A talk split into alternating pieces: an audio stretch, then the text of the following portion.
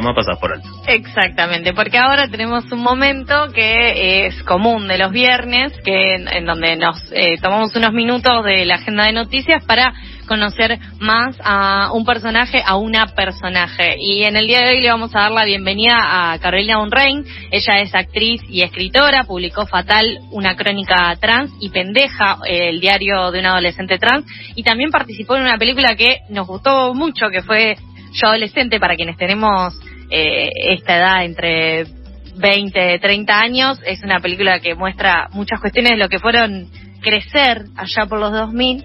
Así que ya le damos la bienvenida a, Carolina. Hola Carolina, Carlos y Sofía, te saludamos al aire de FM La Tribu. Hola, ¿cómo están? Bien, ¿y vos? Todo bien. Eh, bueno, Carolina, estuvimos viendo eh, un poco tu presencia en Yo Adolescente, también eh, la publicación de, tus libros y quizás para empezar eh, por ahí, eh, ya que es como lo que lo que venís haciendo hace bastante, ¿cómo, cómo surgió tu interés por, por la escritura y, cómo fue el, el, plantearte desde un lugar, desde, desde de un lugar para contar tu historia, ¿no? Para, para una historia que debía ser contada y que eh, debía ser conocida también por nosotros. Em, la primera vez que, que, que, hice una composición literaria fue a los 12 años. Eh, había en mi pueblo un, concurso literario em, que se llamaba Río y Letras, algo así, y era para, para jóvenes. Em, y nada, yo era como, estaba empezando a, estaba como en realidad como una crisis identitaria zarpada porque no encontraba referentes ni, ni, ni personas que le pasen lo mismo que a mí, ni en mi pueblo, ni en el cine, ni en ningún lado. Eh, y, y, bueno, y me enteré de este concurso y dije, yo, yo re puedo hacer esto, yo re puedo hacer un cuento y ganar. Eh, y probé y escribí mi primer cuento eh, obviamente referida a toda esta crisis identitaria en la que me encontraba y quedé en tercer puesto. Y después no volví a escribir hasta los 15 años que me enteré de la existencia de, de Susie Shock. Eh, y, y a partir de ahí empecé a escribir poesía eh, y seguí escribiendo y seguí escribiendo hasta que, bueno, eso empezó a escalar y, terminó en, en Pendeja, mi primer libro, y después en Fatal. De eso quería preguntarte por tu libro Pendeja, Diario de un Adolescente Trans, donde contás sobre tu experiencia de, chica. ¿Cómo te sentiste reviviendo esos momentos? ¿Crees que es necesario que haya más escritos de personas trans para visibilizar infancias diversas? Eh, ¿Cómo se sintió? Bueno, en realidad es un proceso que estoy haciendo, que estoy haciendo todo el tiempo, como de, porque esto, como te decía, eh,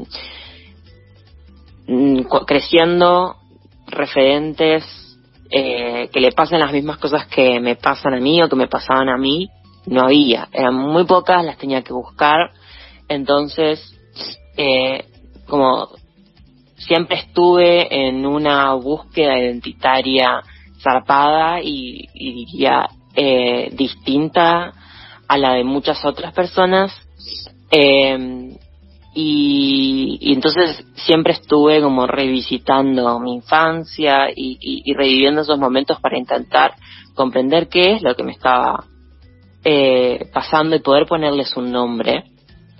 Y, el proceso después de escribirlas fue eh, bastante natural porque eso formaba parte de un proceso que venía haciendo hace muchos años sí creo que, que es necesario, eh, hacen falta, hacemos falta más eh, personas trans visibles en todos lados y no solamente no solamente que estemos y que seamos visibles, sino que además que podamos contar nuestras historias y todo lo que nos pasa desde nuestra perspectiva, porque hasta este momento las pocas veces que hemos existido en los medios, que hemos existido en el cine y en la literatura, siempre ha sido contado a través de los ojos de otras personas que no son trans. Y es fundamental de que podamos ser nosotras las que les pongamos la las palabras a nuestras propias narrativas. Carolina, recién mencionaste el momento en el que te enteraste de la existencia de Susie Shock como referente.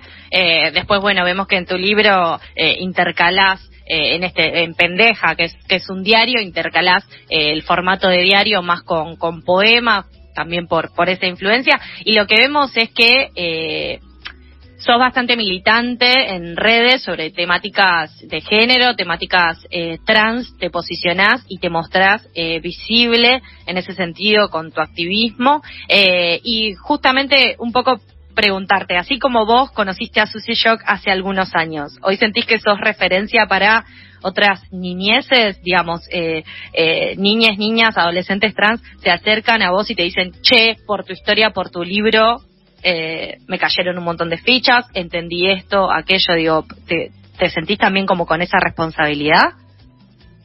Sí, un montón, me, me pasa un montón, eso tal cual que vos me decís. Eh, también se me acercan un montón de, de padres y de madres que, que están intentando entender a sus hijos y por ahí mi, mi trabajo les ayuda un montón. Eh, si me siento, siento como una gran responsabilidad. Eh, el otro día me hicieron esa pregunta eh, en un vivo y, y contesté que es como, me siento como una mami de repente, como que tengo un montón de, siento que tengo un montón de, de niños o de personas mucho más chicas y como que me admiran o, o, o sí, sí, como que me ven como una modelo a seguir, supongo, y, y es como un montón de repente, nunca me había pasado, pero, pero me encanta, o sea, me encanta poder estar haciendo, poder estar siendo para otras personas lo que por ejemplo Susy Shock fue para mí, porque realmente tener a ese a esa persona, a ese referente, a ese modelo identificatorio cuando yo era chica fue muy importante. Y eso que Susy Shock me lleva muchos años de diferencia. O sea que eh, no me imagino lo que debe ser para estos chicos poder verse reflejados en una persona que es más o menos de su edad. Uh Vos naciste en el 99 en Neuquén, te criaste en Entre Ríos y te viniste a Buenos Aires, eh, digamos, en, en, ese sentido, dos preguntas. ¿Cómo, cómo influyó tu llegada eh, a Buenos Aires en tu proceso artístico que tiene mucho que ver con tu proceso identitario, como nos contabas recién, que es un espacio que revisitas constantemente, y cómo es también cuando volvés a, o a tu pueblo natal o a Entre Ríos donde te criaste, si es que, si es que tenés como esos eh, espacios para volver y, reencontrarse con familiares o, o amigues o conocidos, compañeros de escuela, digamos, cosas, cosas así, ¿cómo, cómo son esos dos procesos? Eh, Sí, lo, lo, de Buenos Aires fue, como vos decís, un, un, un momento muy importante en, toda la búsqueda y todo ese proceso identitario, porque a ver, en el pueblo muy difícil, eh, la verdad que muy difícil vivir, siendo, no solamente siendo trans, sino además como eh, hacer cualquier tipo de, de, de, de búsqueda o de realmente mi, mi, pueblo sobre todo Diamante es un pueblo muerto que se ha quedado en el uh -huh. tiempo lamentablemente eh, sobre todo social y culturalmente entonces bueno me vi obligada a, a poder mudarme para una ciudad más grande para para poder seguir viviendo eh, y fue al principio muy aterrador mudarme a una ciudad tan grande porque Diamante es una persona de, de 20.000 personas que no tiene transporte público. Entonces, desde el vamos a tomarse un colectivo, eh, un bondi, eh, era una experiencia totalmente nueva para mí. Y tuve que aprender todo, o sea, todo sobre la ciudad, pero nada, es, es la ciudad que yo elijo para vivir y me encanta eh, y no creo que me vaya de acá nunca. Ahora cuando uh -huh. escucho a la gente que escucho a mis amigas que dicen, ay, sí, me quiero ir de Buenos Aires o qué sé yo, no lo entiendo. Eh, digo, no sé por qué te irías a vivir a un, a un pueblo totalmente aburrido, pero bueno, cosas que, nada, las personas somos distintas en ese sentido. Sí, y... Tam también como que vas habitando distintos momentos en distintos lugares, ¿no? Quizás vos ahora en la que estás no pensás eh, ni a palos en irte a un pueblo porque te cortaría, te, digamos, te cercenaría todo dentro de esas estructuras de los pueblos que a veces son tan difíciles de, atravesar también. Sí, y bueno, lo que me pasa cuando me vuelvo a Diamante es ay, eso es súper aburrido es, es un lugar que aparte me trae mucho nada me la pasé muy mal entonces eh, como volver encontrarme con algunas personas y qué sé yo en realidad cuando vengo trato de en realidad me termino quedando encerrada en mi casa con mi familia en todo caso saliendo a ver a mi única amiga que tengo porque mm, tampoco hay mucho para hacer entonces nada siempre siempre veo un perno estar acá Sí, acá en Buenos Aires todo el tiempo hay algo para hacer. Eso a mucha gente tal vez eh, la bruma. Eh, me mencionaba lo del colectivo y pensaba que por lo menos afaste de la época en que había que viajar con monedas y se trababan y Mm. quedabas ahí. Claro, y había 10 personas atrás. la- cuando Claro. la sube. Ya llegaste con la sube, eso es la verdad que Total. un, un gol. Em, quería preguntarte por la escritura. Eh, colaboraste con Anfibia escribiendo una crónica. Primero, bueno, ¿cómo te sentís con ese tipo de escritura periodística? Y por otra parte, si tenés alguna rutina para escribir, eh, como no sé, sentarte en un lugar determinado, ponerte una música en particular o al- algún, alguna cosa así. Eh, sí, pasa, pasa que lo que escribí con Anfibia no fue tan periodístico, sino que fue más bien medio lo que ya venía haciendo, que fue un texto, un capítulo para ese libro basado como en lo autobiográfico muy autorreferencial, muy de la autoficción y qué sé yo. Eh, fue súper eh, interesante trabajar eso porque es, ese libro se llama Cuerpo y cada capítulo trata sobre una parte distinta del cuerpo y yo elegí el clítoris. Entonces, como persona trans, eh, nada, eso también de repente mm, sentía como un montón de, de responsabilidad, me parecía muy importante lo que estaba haciendo y fue muy interesante trabajar en eso. Y con respecto al proceso de escritura, eh, no, de hecho creo que me adapto como una de las cosas que más me, me enorgullece de mí misma, eh, que me, me adapto bastante bien a cualquier situación y puedo escribir en cualquier lugar, en cualquier momento. En realidad parte de mi proceso, más que una rutina, lo que tengo es que empiezo a escribir lo que quiero hacer antes, o sea, en mi cabeza. O sea, el proceso de escritura comienza en mi cabeza y lo empiezo a dar vueltas y a masticar primero ahí. Yo no me siento a escribir eh, con sin una idea clara de lo que quiero hacer. O sea, no soy esas personas que se sientan con la página en blanco y esperando que les caiga la inspiración. Me parece tiempo totalmente perdido. Y, y siempre que me siento, me siento ya con una idea clara de qué es lo que voy a dejar en esa página. Y con la pandemia, ¿te, cam- te cambió en algún punto? ¿Te sentiste, encontraste trabas? ¿Encontraste eh, quizás eh, obstáculos como para, para desenvolverte en la escritura? ¿O todo lo contrario te superpotenció? No, ninguna de las dos fue como eh, en realidad lo mismo de siempre. Después lo que me pasó, sí me pasó en la pandemia fue que eh, me empezaron a caer algunas propuestas para escribir ficción, cosa que no había hecho prácticamente hasta este momento. Y, y bueno, eso también eh, devino en, lo que estoy haciendo ahora, eh, en mi ingreso a la ENERC y en empezar a trabajar como guionista. Bien, quien dice esto es Carolina Unrein, ella es actriz, escritora, futura guionista, por lo que nos acaba de contar. Eh, Carolina, vos en, en tu libro, en tus escritos, eh, ha- haces mucho hincapié en lo que es eh, la ausencia del Estado o, o la falta de acompañamiento del Estado en cuanto a eh, la asistencia o eh, sí el, el, el acompañamiento más integral eh, para el desarrollo de los niños, las niñas, los adolescentes trans, las personas trans. Incluso vos recién decías algo que me parece que está bueno no no no pasar por alto, que es que decías me tuve que ir de mi pueblo porque sin para para poder vivir, para poder no aburrirme, para poder hacer eh, cosas. Eh, Recientemente se aprobó la ley de cupo laboral travesti trans, también estuvo eh, el decreto que, que indicó que ahora dentro de las identidades también se, se contempla jurídicamente lo que es la identidad no binaria. Eh, ¿cómo, ¿cómo ves eh, vos estos avances que se están que se están dando eh, y justamente con, con esa relación de el colectivo travesti trans y el Estado y las distintas instituciones? Entendiendo que, que nada nace de un repollo, ¿no es cierto? Y que todo viene de, de la lucha anterior, pero digo, ¿qué te parecen estas últimas noticias que son tan llamativas y que avanzan en, en brindar derechos?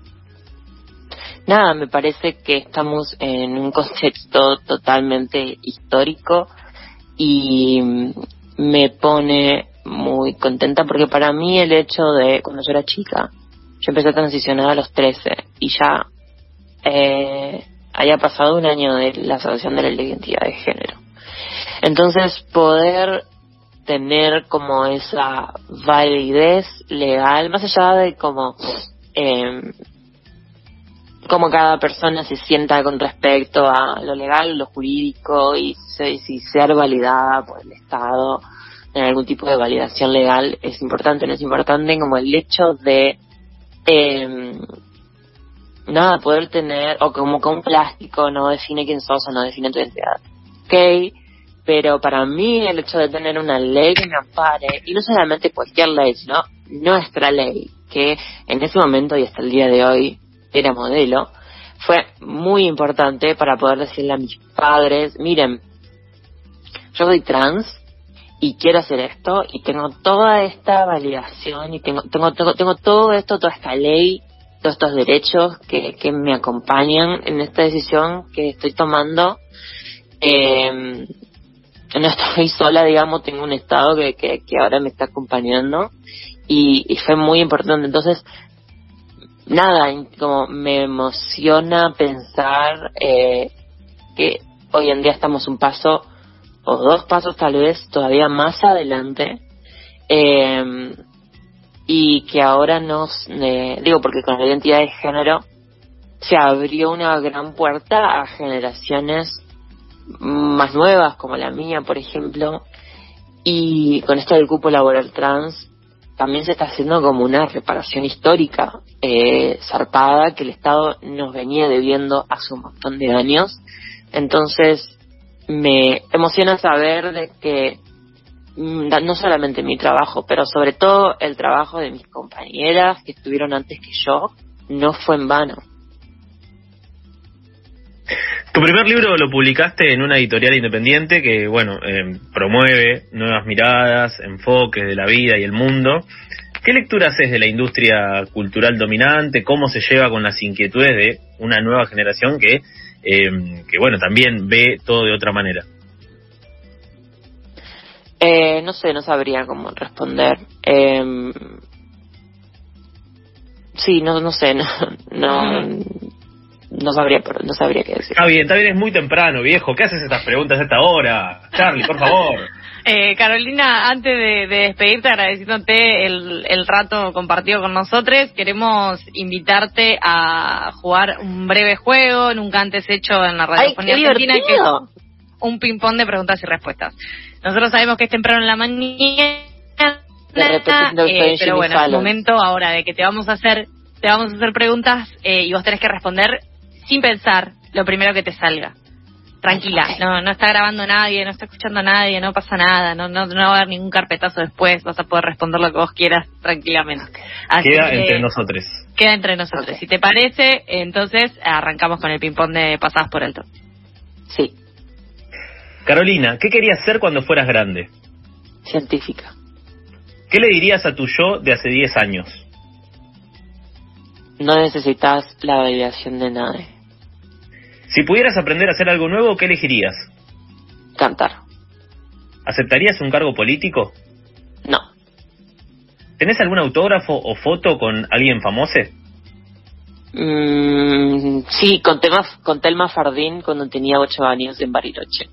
Ay, por patito feo, me encanta. Hermoso. Eh, ¿Hay una palabra en particular que te guste? Gramíneas. La voy a tener que googlear. Sí, yo también. No sé ¿Cuándo te diste cuenta que estabas creciendo? Eh, siempre me sentí grande. Si hicieran una película sobre tu vida, ¿quién te gustaría que la protagonice? Mm, Hunter Schaffer. Si tenés una docena de facturas sobre la mesa, atención, ¿eh? ¿Cuál agarrás? Media luna. Y por último, ¿tenés alguna anécdota con la tribu? Eh, sí, sí, sí, mis primeras entrevistas, no sé si anécdota, pero mis primeras entrevistas que, que hice cuando saqué pendeja, en realidad fue la única prensa que hice, eh, porque como fatal prácticamente no me llamaron, no sé por qué, digo, esperaba que con una tan grande como Planeta me llamen por todos lados, pero todas las como radios chiquitas, independientes, autogestivas, como la tribu, por ejemplo, eh, fueron las que como más interesaron en, entrevistarme cuando saqué pendeja y bueno, y, nada, como que no me olvido nunca que como las, las, las personas y los lugares que me invitaron y me dieron un espacio para hablar y contar lo que estaba haciendo recién mudado a Buenos Aires, eh, eso, cuando saqué pendeja. Bien, entonces podemos decir que en la tribu te seguimos desde Cemento y te agradecemos un montón por este rato compartido con nosotros, por dejarnos conocerte más. La siguen en redes como Carolina Unrein y bueno, te mandamos un abrazo grande. Gracias, Carolina. Muchas gracias a ustedes. Adiós. Pasaba nuestro personaje de este viernes. Ahora vamos a escuchar una canción. ¿Te parece, Carlos? Me parece, me parece porque Esteban Vignovich eligió muy buenas canciones para el día de hoy. Ahora vamos a escuchar a Princesa Alba y Mrs. Nina haciendo Nasty.